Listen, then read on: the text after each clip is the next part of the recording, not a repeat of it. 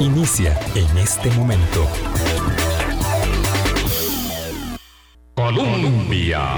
Con un país en sintonía, son en punto las 8 de la mañana. ¿Qué tal? ¿Cómo están? Muy buenos días, bienvenidas, bienvenidos a nuestra ventana de opinión. Hoy es martes 29 de junio y todavía gran parte de la atención hoy y supuesta, podríamos suponer que varias semanas más, el, la atención de la opinión pública estará centrada en los ah, extremos muy diversos del caso, del caso Cochinilla. Ayer quedó en libertad Carlos Cerdas, el propietario de la empresa MECO. La señora Melida Solís de la empresa H. Solís podría salir en libertad mañana, de acuerdo con la valoración de la caución real que ha presentado. Y hoy, hoy, todo en la misma semana, es efectiva la renuncia de la fiscal general o la jubilación de la fiscal general Emilia Navas Aparicio, eh, que decidió no acogerse a las vacaciones, sino irse de una vez y terminar con ello un capítulo eh, de verdad eh, accidentado en la jerarquía del Ministerio Público. Esto, sin duda, genera, mm, digamos, un remesón. Y se lo voy a preguntar de una, de una vez al fiscal eh, subrogante don, Miguel Ramírez, eh, porque lo cierto es que eh, una institución que tiene que seguir operando, ¿verdad?, con la mayor normalidad del caso, tiene que enfrentar a lo interno, como todas las eh, instituciones, ¿verdad? Con grupos de personas que laboran juntas, un, una, un remesón cuando una circunstancia como esta se da. Yo le agradezco mucho al fiscal Miguel Ramírez López que nos acompañe. Eh, hoy para poder encontrar fiscal subrogante para el caso Cochinilla preciso para poder encontrar algunos puntos que nos den luz sobre este caso, como lo hemos venido haciendo, como lo hicimos ayer con el penalista Rodolfo Brenes. Don Miguel, muchas gracias por aceptar la invitación. Muy buenos días. Buenos días, eh, Vilma, a todas las personas que nos escuchan y nos observan. Eh, con gusto, lo que podamos aclarar, lo, lo, lo vamos a aclarar sin ningún problema. Más bien, muchas gracias por este espacio y este momento que le presta al Ministerio Público. Bueno, ya usted tiene muchísima experiencia, ha pasado por casos muy complejos y viene como, como de relevo, para decirlo de alguna manera. Mm, yo decía que el término, término subrogante no es un término, eh, digamos, habitual del léxico, pero es algo así como como el sustituto, es el sustituto el, el que releva. Eh, en, una, en una circunstancia en particular. Entonces, usted es fiscal adjunto para el caso Cochinilla eh, habida cuenta de la inhibición, bueno, primero en su día de Emilia Navas y luego de don Warner Molina, que es el fiscal subrogante, porque tiene un parentesco eh, de consanguineidad con una de las personas que está implicada. Eh, esto ya plantea un problema, digamos, este, este es un país muy pequeño, donde todas las personas tenemos algún grado de conocimiento eh, con respecto de otras. Eso no sucede eh, evidentemente en sociedades más grandes. Y bueno, para empezar, lo obvio, usted no tiene conflictos de interés en este caso. No, doña Vilma, no, no tenemos conflictos de interés. Este, eh, la carrera ha sido una carrera de 30 años de servicio en el Ministerio Público, amante de lo que, de lo que hacemos en esa institución. Eh, sí, momentos muy duros, apremiantes se nos han presentado, pero no en esta ocasión, doña Vilma, se nos ha presentado eh, desde hace mucho tiempo. Cada vez que un fiscal general sale, eh, en el caso mío he visto a José María, a don Carlos Arias, a don Francisco Alaneses, a don Jorge, ahora a doña Emilia, ha pasado siempre lo mismo. Lo importante aquí, Vilma, es ir marcando el rango de la madurez institucional cuando una persona se convierte en la esenciabilidad de la institución, la institución no camina. Pero cuando se van formando grupos ya de trabajo ordenado y la institución va madurando, como ha madurado al día de hoy un ministerio público, creo que requiere mucho más. Todavía necesitamos un montón de, de cosas que, que corregir pero ya podemos sentir ya esa sensación de una persona de 50 años, ya vamos a cumplir 50 años de institución. Entonces, ya podemos fortalecer una serie de experiencias, los fiscales adjuntos en sus diferentes territorios saben lo que tienen que hacer, los fiscales de especializadas saben lo que tienen que hacer. Ahora nos encontramos en espera, lógicamente, ojalá que no pase mucho tiempo, de un nuevo fiscal general o fiscala general para que marque qué. Mire, lo que debe marcar es una política de persecución penal muy clara que yo creo que eso es lo que en el transcurso de la, de la vamos a ver, de, la vida del Ministerio Público ha, sido no la esencia del éxito de, la institución en muchos de los casos, sino la visión futura de lo que viene. Dar un ejemplo de esto es la unidad de cibercrimen. Mire, la unidad de cibercrimen es la única unidad que queda. En, América Latina hay cuatro países que están relacionados con esto, entre esos Costa Rica. El crear una fiscalía de cibercrimen y proyectar esa idea fue una, una, una, idea de política de persecución penal muy clara, muy determinante, muy moderna a la luz del Consejo de Europa y un montón de situaciones de este tipo. Creo que esa es la visión que tenemos que tener al día de hoy. Y, lógicamente, eh, pues no desfallecer, más bien fortalecernos más con todos estos cambios. Yo pienso que eh, las personas por sí solas no constituyen la institución. Tenemos 650 eh, grandes fiscales de mucho valor, Vilma, es decir, yo le digo que tengo 30 años de estar ahí, nunca me he pasado de la acera y puedo decirle que conozco a cabalidad cada uno de los muchachos que trabajan en el Ministerio Público. Tendremos nuestros hierros, como toda institución, pero eh, son personas de mucha honestidad, de mucho valor, de mucha fuerza.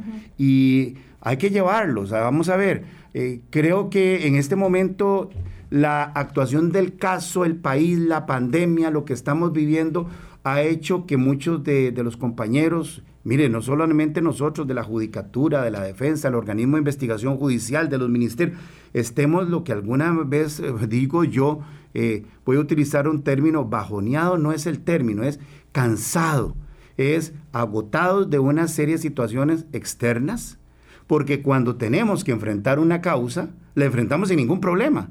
Es decir, me acuerdo hace poco el doctor me decía a mí, eh, Miguel, ustedes son como algo raro ustedes son muy diferentes, sus marcos de tolerancia son, son diferentes a los de los demás. Bueno, yo pienso que esa es la carrera que se escogió y creo en un ministerio público muy fortalecido.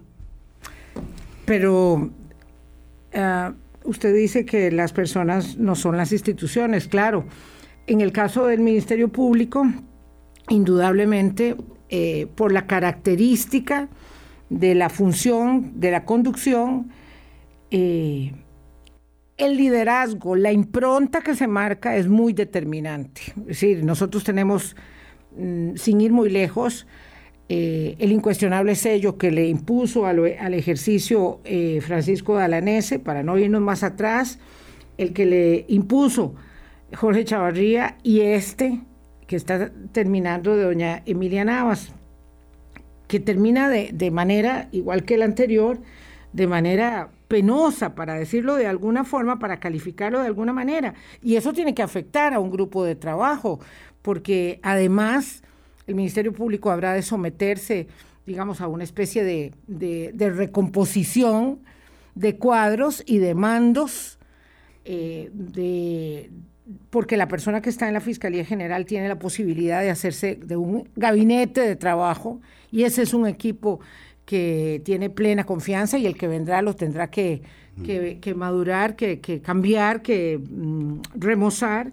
Por lo tanto, la salida de Emilia Navas sí, sí, sí conmueve sus cimientos. Yo creo que se conmueve cada vez que salga cualquier persona que lidera una, una cúspide de estas. No creo que sea simplemente la figura de doña Emilia, de don Jorge, de Dalanese, y sigo para atrás hasta llegar a, al último que vi, que fue este don Eduardo Araya en paz descanse. Mire, eh, Vilma, eh, eh, yo me asustaría si tuviera una institución joven. Yo me asustaría si todavía estaríamos en un proceso donde solo hay gente joven que viene entrando nueva pero cuando tenemos eh, la figura de, fiscales y fiscalas eh, ya con un rango de madurez fuerte, más de 20 años de servicio en la institución, creo que el remesón es un poquito de acomodo Vamos ahora a tener que esperar el fiscal general o la fiscala general que venga y reacomodar. ¿Por qué? El estilo de Francisco eh, tenía una política de persecución eh, determinante, eh, Jorge tenía una política de persecución determinante para él en ese momento y doña Emilia Navas Aparicio tenía su política de persecución también. ¿Cuál era esa película, esa, perdón, esa política de persecución doña Emilia? Yo creo que, que al final, Vilma, este, vamos, si nos enfocábamos en los momentos que estábamos viviendo, existían dos periodos interesantes. Teníamos un, gran auge de problemas de femicidio, de problemas contra la mujer, de problemas eh, de violencia doméstica, teníamos un problema enorme con la niñez, la vulnerabilidad. Eh, es decir, el momento, hace tres años, si te devolves un poco, íbamos a tener una visión muy clara hacia ese punto. Es decir, esa política de género que se nos estaba exigiendo.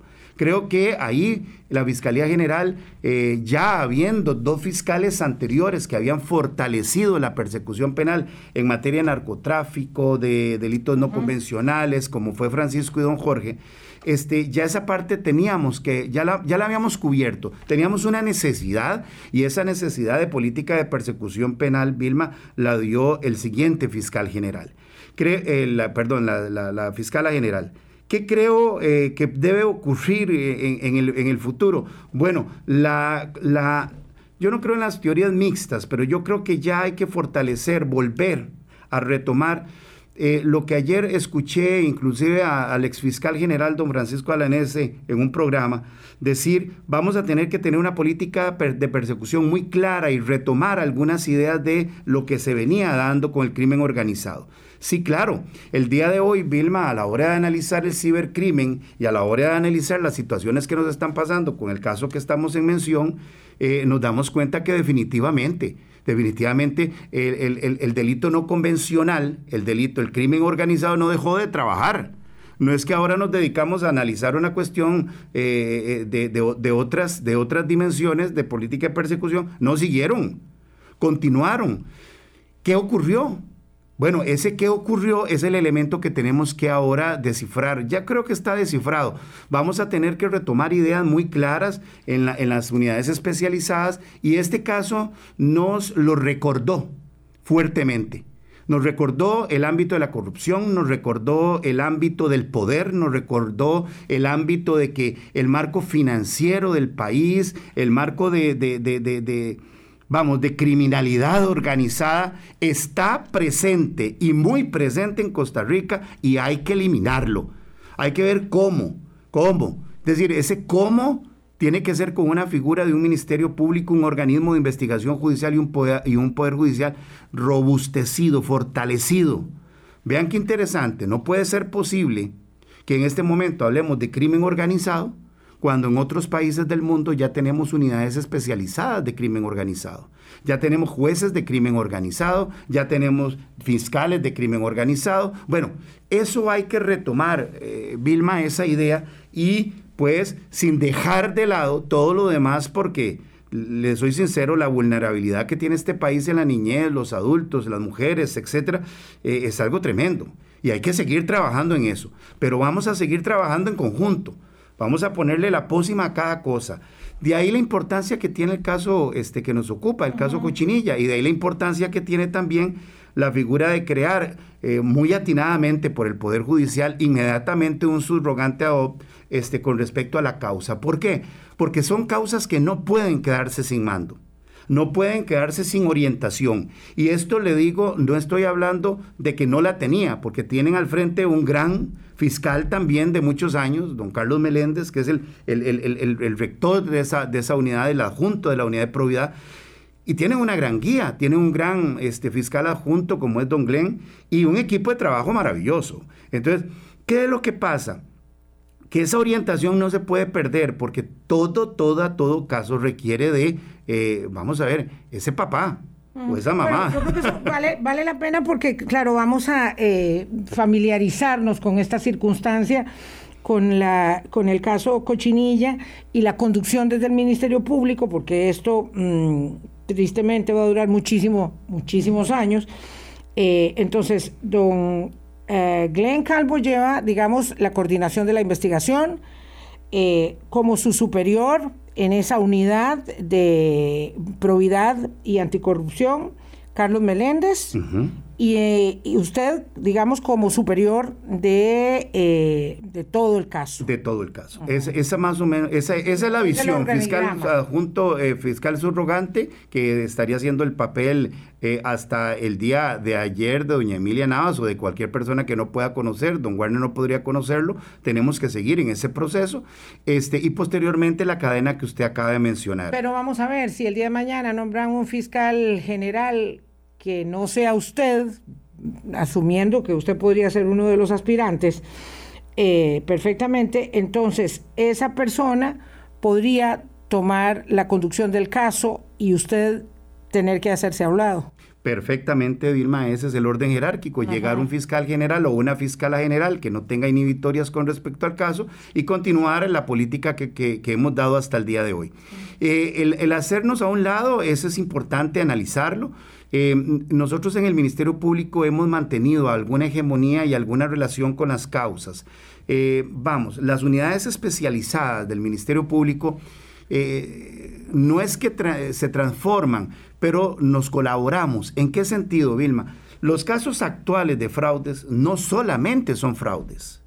Tenemos legitimación de capitales, llegamos a un allanamiento y encontramos drogas, no solamente encontramos drogas, sino que encontramos un sistema electrónico de cibercrimen. Es decir, vamos a tener que empezar a entender que el Ministerio Público, el Poder Judicial va a tener que trabajar ya en forma intercalada. ¿Por qué? Porque no puede ser posible que exista una legitimación de capitales, por ejemplo, con una unidad, sin que exista a la par una figura de crimen organizado. O no podemos encontrar una figura de crimen organizado que no tenga legitimación o una figura fraudulenta. Sí, para, digamos, entenderlo eh, para, toda, para todas las personas que nos siguen, porque las personas como don Miguel Ramírez, fiscal subrogante y encargado del caso Cochinilla, pues obviamente tienen términos que nosotros no manejamos en el día a día. Pero, por ejemplo, si usted está hablando de fraudes y está hablando de corrupción y de crimen organizado, eh, y de legitimación de capitales, podríamos estar hablando eh, con todos esos términos del caso Cochinilla, porque puede ser no solamente que hubo, eh, digamos, eh, se atentó contra los recursos públicos desde el punto de vista de las coimas o de las comisiones que se pagaban, sino también evadiendo dineros al fisco. Perfecto, ese es el punto. Ese, es... el punto, Vilma. Entonces, el tener solo una persona con una sola línea de pensamiento, para mí no es lo correcto. Es decir, vamos a trabajar lo que estamos haciendo ahora. Estamos trabajando un grupo de probidad, lógicamente bajo el término de corrupción, pero eh, muy ligado a la legitimación de capitales y muy ligado a la figura ahora del fraude y cibercrimen como estamos actualmente. Es decir, ¿Qué tenemos que, retomar? los equipos de trabajo interdisciplinarios dentro del Ministerio Público. ¿Por qué? Porque antes, ah, si vos lo recordás, era una sola persona dedicada a un solo caso y, te digo que era una tortura. es decir, eh, cuando ya vos tenés un equipo de trabajo, las mesas de trabajo, que para mí las mesas de trabajo eh, son indispensables. ¿Por qué? Porque hay una cantidad de ideas que podamos salir y gran cantidad de información que usted no se imagina. Bueno, esa es la idea principal que llevamos con este caso. Vamos a eh, terminar este capítulo eh, de las medidas cautelares y ojalá con la apelación lo más rápido que se pueda, eh, ver qué fue lo que quedó y de ahí empezar a seguir trabajando el caso, analizando la prueba y volvemos al punto. Eh, no se ha terminado. Es decir, la medida cautelar y, la, y, las órdenes emitidas por la señora juez o el señor juez que, que lo hayan hecho no limita en absoluto el trabajo que vamos a seguir haciendo. Permítame, voy a hacer una pausa. Son las 8.19 minutos de la mañana. Conversamos con el fiscal subrogante para el caso Cochinilla, Miguel Ramírez, y vamos a, em, digamos, dimensionar ante qué estamos exactamente, respecto de qué se puede comparar o resulta del todo imposible de comparar este con otros casos de corrupción que hayamos conocido eh, tal vez no de manera eh, reciente, pero que hayamos conocido eh, en el país y que hayan marcado muchísimo a la opinión pública en su momento, aunque se trate de condiciones muy distintas. Volvemos. Hablando claro. Colombia. Con un país en sintonía, en sintonía son las 8.25. Conversamos con don Miguel Ramírez, fiscal subrogante del caso Cochinilla. Y claro, don Miguel, eh, por las primeras de cambio, eh, antes del, del mm, mensajes, algunos de nuestros oyentes señalan que pareciera que en el Ministerio Público todo es miel sobre hojuelas. Eh, y la verdad es que estamos en un momento de mucha indignación generalizada, digamos, eh, de la ciudadanía. El Ministerio Público, eh, dedicado a hacer allanamientos, el Ministerio Público al que se le filtran los documentos, el Ministerio Público al que no llegan a término los casos, vamos a cumplir 10 años de la trocha, no hemos llegado a término con el caso del cementazo, donde una persona estuvo en prisión tres años, tres años, y por supuesto que era políticamente incorrecto señalar el abuso de la prisión preventiva en el caso de Juan Carlos Bolaños, aunque en este espacio lo hicimos eh, contundentemente. Eh, el caso de Soresco, la semana pasada, sin ir muy lejos, se solicitó sobreseimiento por parte del Ministerio Público, es decir, no habían causas en el caso, pero cuando el, el, allanamiento espectacular se produce, como en el caso de la UPAD, en la Casa Presidencial, no vamos a hablar de este caso Cochinilla, todo el mundo aplaude, todo el mundo le parece muy bien, pero luego se diluye y las cosas no llegan más allá. Don Walter Espinosa, el director del OIJ, decía en una entrevista muy interesante reciente eh, que el, el Poder Judicial no está para casos grandes, está como para casos pequeñitos. Y la idea entonces es que eh, caen los pequeñitos y no los grandes. Y hay una gran crítica, hay que decirlo, contra el Ministerio Público, Miguel. Bueno, Vilma, ahí es donde, ah, ahí es donde tenemos que poner el, el punto. Vamos a ver. Las personas que nos escuchan, las personas que opinan, este, no dejan de tener razón. Yo soy costarricense y, como de ende tengo también mi preocupación de lo que está pasando. Eh, tenemos mente flaca, es decir, eh, creo que hay que hacer un recordatorio de muchas cosas. Han habido casos de suma importancia, de sumo valor, y voy a retomar un poquito nombres. Cuando se dio el debacle del caso del Banco Anglo Costarricense, en nueve meses se tuvo la primera acusación y este, me acuerdo que todo el mundo decía, los ricos no van a la cárcel y al final terminaron todos en la cárcel, con una condenatoria aclarada por la sala, confirmada. Eh, un caso importante. Creo que a nivel financiero, el, perder un 2% del Producto Interno Bruto en aquel momento era una catástrofe financiera bastante fuerte, pero ahí se sacó y salió bien y salió rápido. Si nos ponemos a ver cuando se dio la situación, eh, y voy a hablar porque son casos que conozco muy bien, el caso de Parmenio Medina, para nosotros el medio de prensa, la prensa era algo sumamente importante, no podían silenciar a la prensa, no podían silenciar a una persona este, simplemente por lo que se estaba diciendo y publicando todos los domingos o los días en la patada.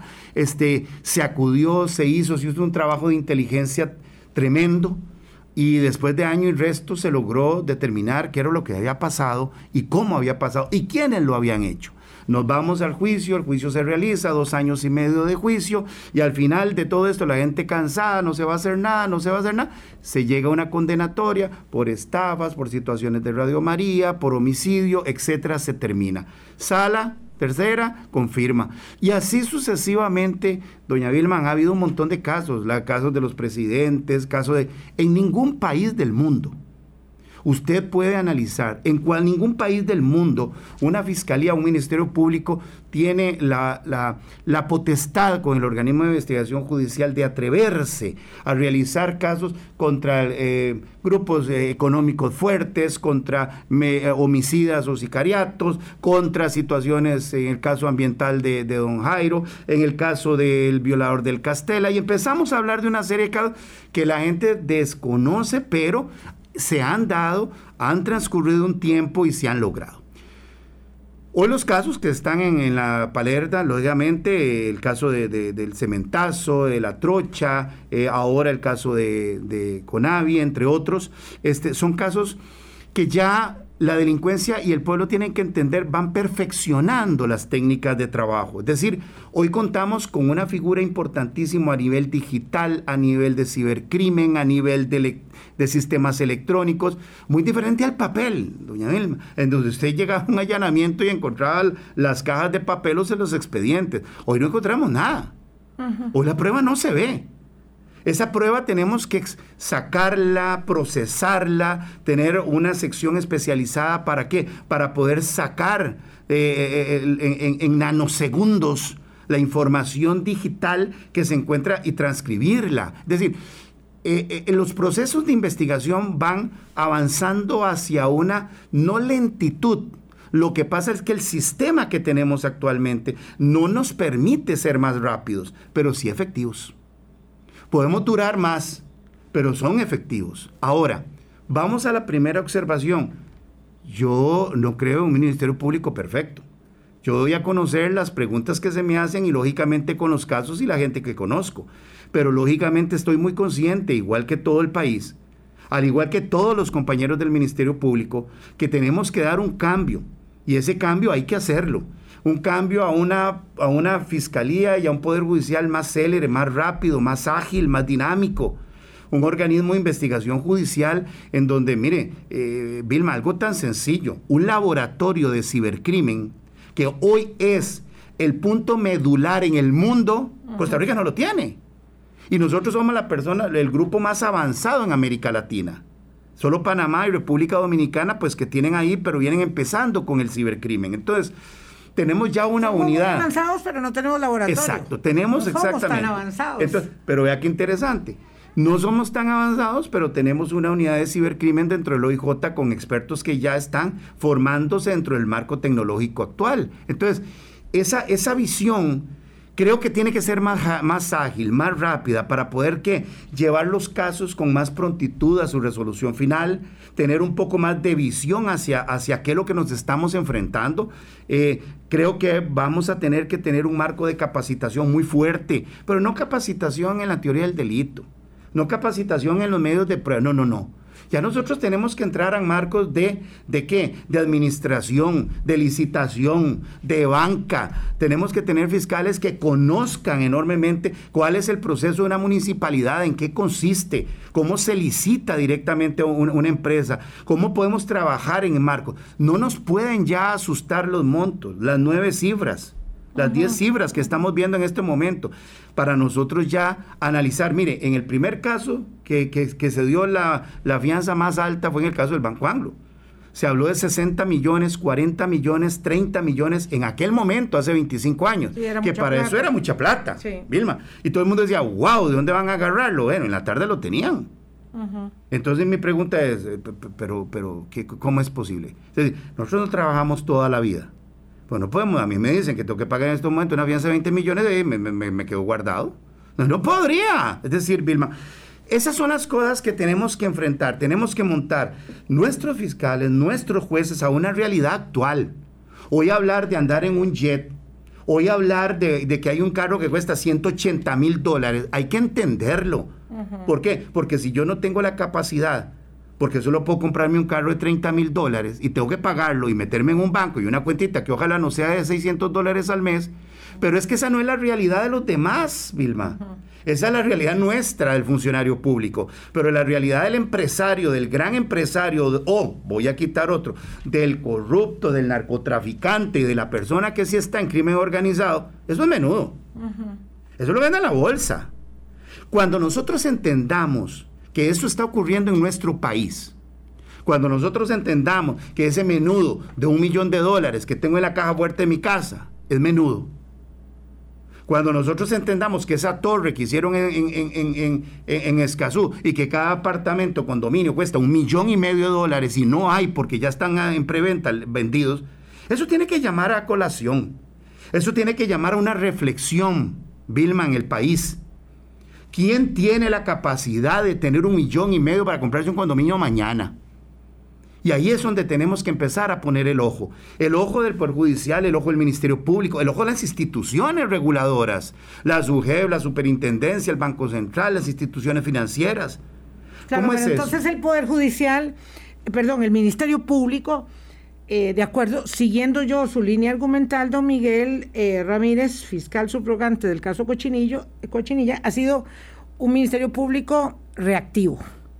Eh, quisiera hacer una parte de este caso, que es distinto y ahora vemos sus particularidades, pero en lo, en lo sustantivo, en todos los demás casos que hemos conocido recientemente, en los años últimos, ha sido un Ministerio Público reactivo reactivo ante una publicación de prensa, reactivo ante una investigación periodística que tiene mucho valor, evidentemente como denuncia pública, eh, pero también reactivo frente a cualquier cosa que se publica sin fundamento para eh, iniciar una investigación. ¿verdad? Si alguien dice en este momento y escribe en Facebook que yo soy estafadora, de pronto vienen a allanarme porque alguien dijo que, que yo estafaba gente o tenía una, una red de, de, alguna naturaleza delictiva. Entonces sale en el periódico y viene, esa, esa, esa es la crítica, esa es el señalamiento. Por eso eh, quiero hacer un aparte con respecto a este caso Cochinilla, porque no es así.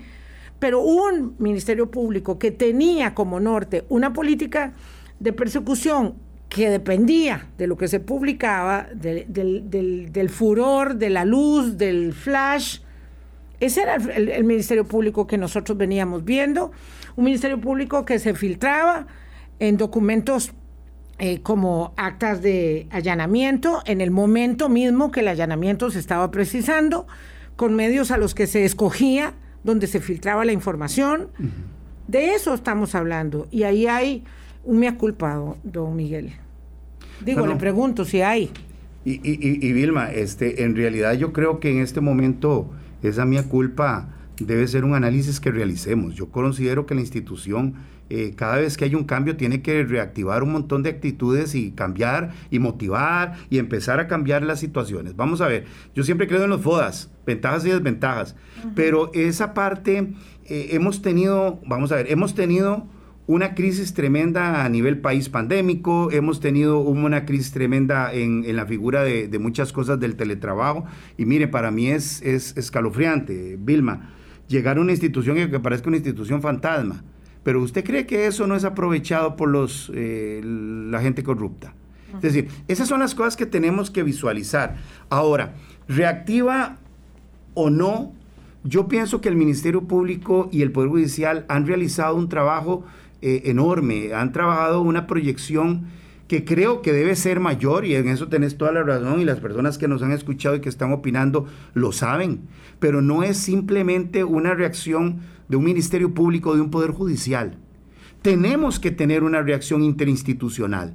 Ya nosotros no podemos visualizar el país bajo temáticas independientes. No, no.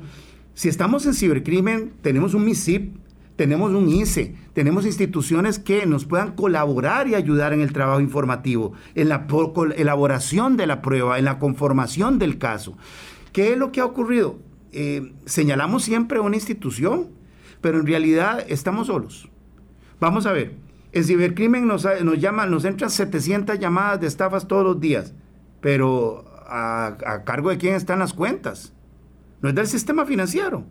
No tenemos un banco central, no tenemos una figura de un SIMPE, no tenemos una... Bueno, intercambiemos, eh, intercambiemos ideas, intercambiemos situaciones e institucionalicemos un poco más en una relación de instituciones el trabajo que venimos haciendo. De lo contrario, Vilma, vamos a seguir siendo un ministerio público eh, en espera, eh, esperando que llegue la prueba. Eh, Aislado en un Olimpo. Exacto. Entonces, Aislado en un Olimpo sin involucrarse con las demás instituciones, sin definir y sin precisar esa política de persecución y saber que tiene mucho poder, pero que no puede hacerlo solo. Bueno, el, un, un, caso interesante nos ocurrió en el área de este Occidente cuando logramos compenetrar una serie de, municipalidades e instituciones internas de todos los cantones y ahí sacamos a flote una serie de trabajos interesantísimos interinstitucionales. Es decir, Creo que el Ministerio Público por sí tiene que reactivarse, tiene que reactivar un montón de situaciones que tenemos con, con otras entidades. Eh, lo vimos en género, con el INAMU, con el PANI, con un montón de instituciones que colaboraran y que siguen colaborando con el trabajo que nos ocupa. Pero mire, hay que seguir adelante, Vilma. Es decir, esto no, no eh, vamos, el cochinilla es un caso nada más, pero vendrán varios y así sucesivamente serán los demás casos. Así que eh, creo que por ahí andamos, eh, creo que, eh, creo y sigo creyendo, aunque mucha gente crea que estoy defendiendo a capa y espada al Ministerio Público, ha sido mi casa 30 años. hemos hecho un gran, una gran labor. Su sentido de, de, lealtad, de verdad, y su sentido del deber y ahora al frente de, una, de un caso tan complejo, es absolutamente entendible. Eh, yo, yo sé que usted también comprende eh, que estas observaciones, estas observaciones críticas, eh, tienen razón, ¿verdad? Sé que, que, lo, que lo admite, tienen razón y deben llevar a la mm, definición de un fiscal o una nueva fiscal general con, con un perfil que sea muy bien valorado Respecto de las incompatibilidades absolutas de las que hablaba don Fernando Cruz la semana pasada en este espacio, pero también respecto de las condiciones de habilidades blandas que se requieren para conducir una institución sobre la que eh, tiene tanto peso la solvencia democrática de la nación. Eso es el Ministerio Público, no es cosa menor eh, en esa entidad descansa una gran parte, como el Poder Judicial en su conjunto, de la confianza de la ciudadanía en la democracia. Vamos a una pausa y regresamos.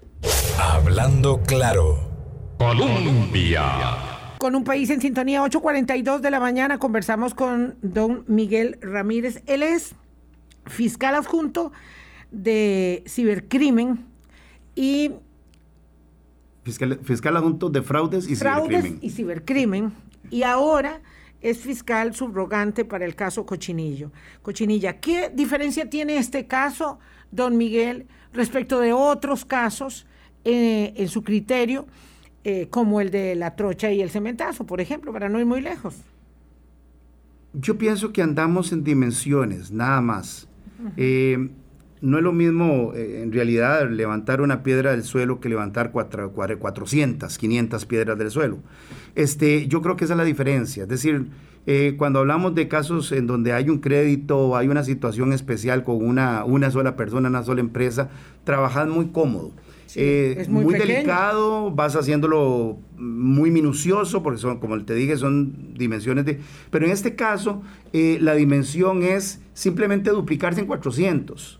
Bueno, entonces tengo que, o vamos a tener que duplicarnos en 400 el horario, en 400 el fiscal, en 400 el organismo, en 400. Esa es la problemática. Lo demás no hay problema. El tema es el mismo, la tipicidad es la misma, vamos a hablar del mismo tipo legal, vamos a hablar de la misma situación con los jueces, vamos a hablar de las mismas medidas cautelares, pero las vamos a multiplicar en 400. ¿Cuál es el riesgo de que no se haya dictado prisión preventiva para los implicados que el Ministerio Público 14 consideró que debía mm, aplicarse esa medida?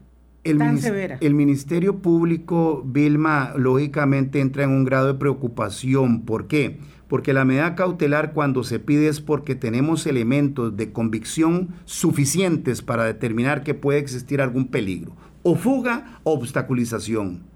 Obstaculización en varia, desde hablar con un testigo hasta eliminar un documento o ir a votar papelería, hasta el punto de irse al país.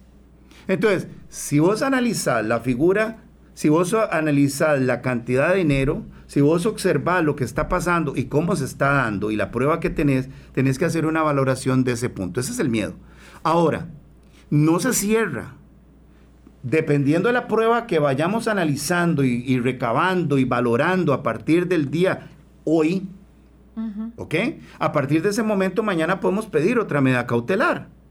Nosotros podemos pedir cambios de medidas cautelares. Si hay más elementos de prueba que en algún momento se echaron de menos y hoy llegan, pues le vamos a recordar al, al juez penal que ya llegaron.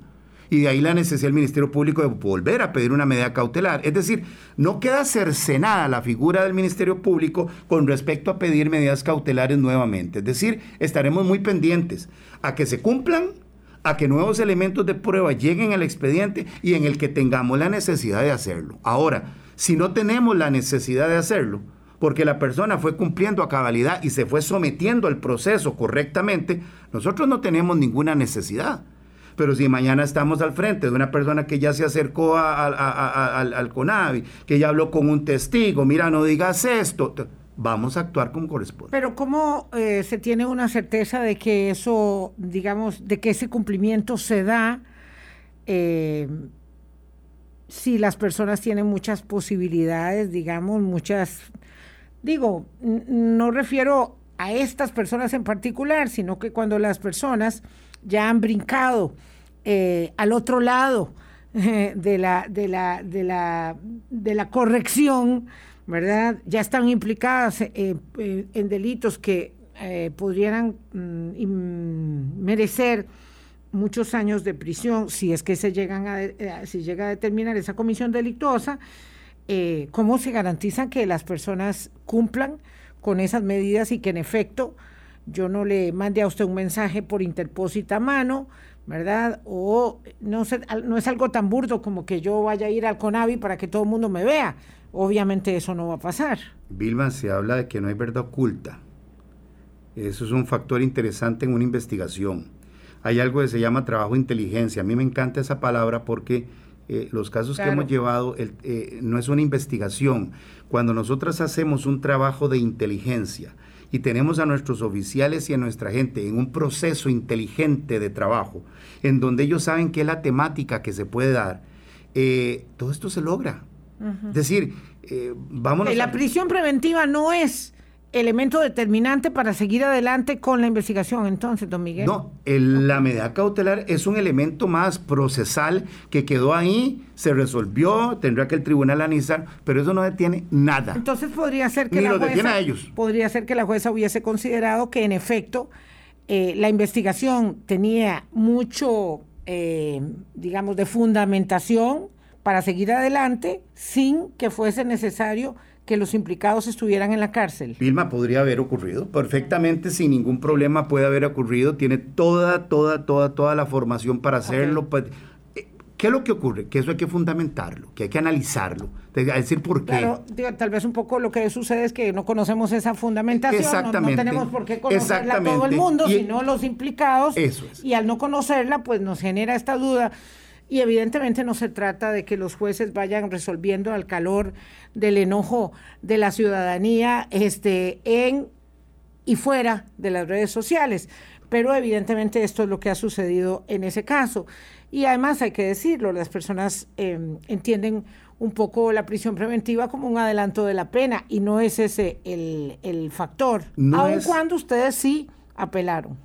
No es el factor, eh, somos muy respetuosos de las decisiones de los señores jueces. Yo pienso que los mecanismos procesales existen, habrá una apelación, habrá la posibilidad de ir ante un tribunal, el tribunal aclararle la posición del Ministerio Público y por qué hay algún sesgo o no en la resolución. Tenemos que analizarla muy bien.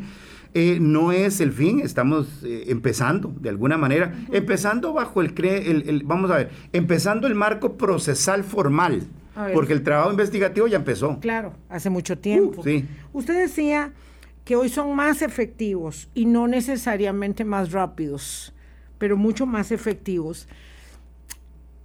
Esta es una pregunta especulativa, sin duda alguna, pero ¿tiene una idea de cuántos años puede llevar un caso como este cuando se ha hablado de 10 y hasta 20 años por parte de especialistas en derecho penal?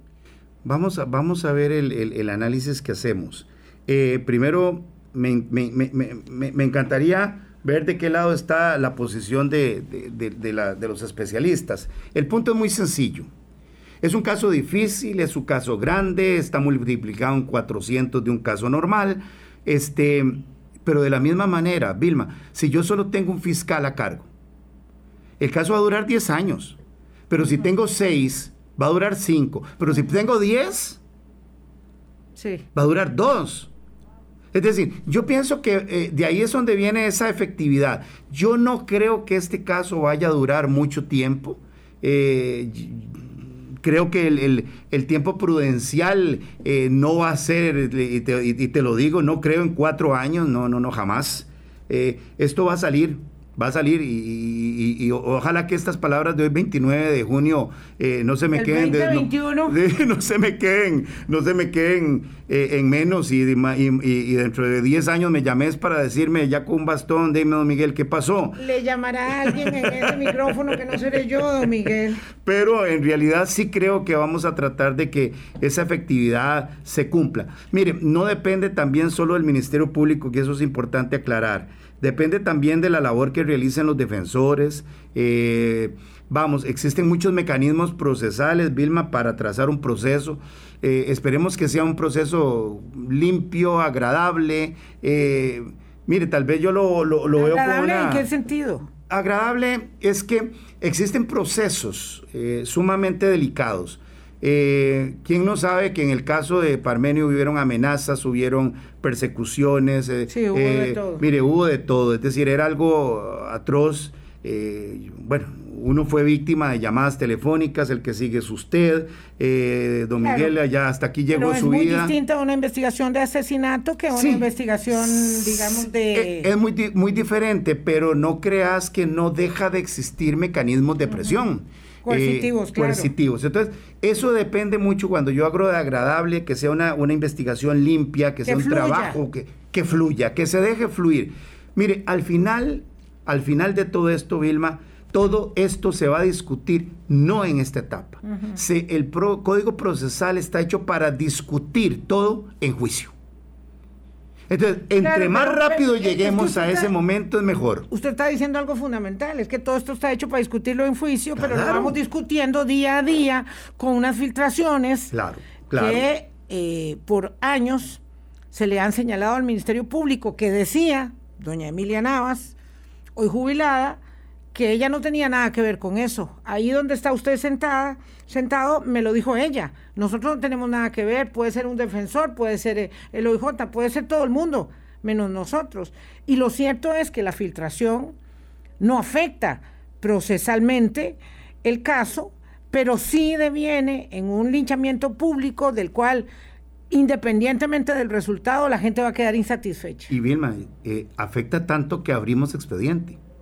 Ya hay expediente abierto de la Fiscalía de Fraudes con un fiscal especial que está muy ligado a cibercrimen, porque todo esto sale de un teléfono, puede salir de una fotografía, puede salir de un WhatsApp, de una computadora. Entonces, se abrió expediente y se llevará hasta las últimas consecuencias si tecnológicamente podemos llegar a él. Es decir, eh, no estamos dejando que pase. No, no. Inmediatamente abrimos expediente y abriremos el que tenga que abrirse. ¿Por qué? Porque esto no puede pasar. Bueno, nos estuvo pasando. Pasa, pero no debería. Ok, vamos con las fotografías famosas. Un accidente de tránsito, una muerte, inmediatamente las fotos publicadas por todo lado. ¿Cómo se filtraron? Bueno, ya eso paró. ¿Paró por qué? Porque ahora tenemos mecanismos para. Entonces, eh, importante es la reacción ya se dio, está abierto el expediente, estamos en investigación de la situación y se llevará a cabo lo mejor que se pueda, Vilma. Así que creo que por ahí eh, vamos a ir cambiando esa, esa temática también. Vamos a ver qué pasa. No podemos decir que sean del Ministerio Público, por eso sigo defendiéndolo. Puede haber salido de, una institución, de un claro, Lo que no puede decir es que no salieron del Ministerio Público. Exactamente, exactamente. Es decir, de algún lugar salió y alguien lo sacó. Eso vamos a investigarlo. Pero no achacarle que salió del Ministerio Público. No, no, no. Pudo haber salido del Ministerio Público. Pudo haber salido del despacho del juez, pudo haber salido del OIJ. Pues. Bueno, vamos a analizarlo. Hay 7 mil funcionarios. ¿Y qué? Don Miguel, muchas gracias por haber venido. Espero, espero que este tema de la filtración eh, de verdad llegue a algún lado y espero me quedo con la expectativa eh, y el augurio de que en cuatro años o menos vamos a tener una resolución de un caso tan complejo como este. Va ahí la credibilidad eh, del Ministerio Público, del Poder Judicial y de la institucionalidad democrática en su conjunto. Y esa está muy venida menos. Así que eh, le deseo lo mejor porque usted es el subrogante del caso Cochinilla y necesitamos resultados eh, que atiendan a la justicia, no a otra cosa. Vilma, estamos para eso, estamos para servir al país, no estamos para otra cosa, somos funcionarios públicos, eso fue lo que escogimos. Y en esa institución nos metimos, y si nos metimos ahí fue por algo. Y si hoy estamos ahí, vamos a tener que tener el valor de poder enfrentar las críticas que hayan, ojalá que sean críticas, ojalá positivas, pero también vamos a tener que entender algo, el, el país requiere un cambio. Y si no lo hacemos en conjunto, esto no va a funcionar. Así que muchas gracias por el espacio, muchas gracias, por esto y espero que en cuatro años podamos decir salió todo con éxito. Bueno, antes de eso, aquí nos encontramos. Tal vez ya yo no esté, pero usted sí va a estar al frente. Gracias a ustedes, amigas, amigas. Gracias a don Miguel. Eh, Ramírez, fiscal subrogante del caso Cochinilla. Gracias, hasta mañana. Que la pasen muy bien. Chao. Hablando claro, hablando claro.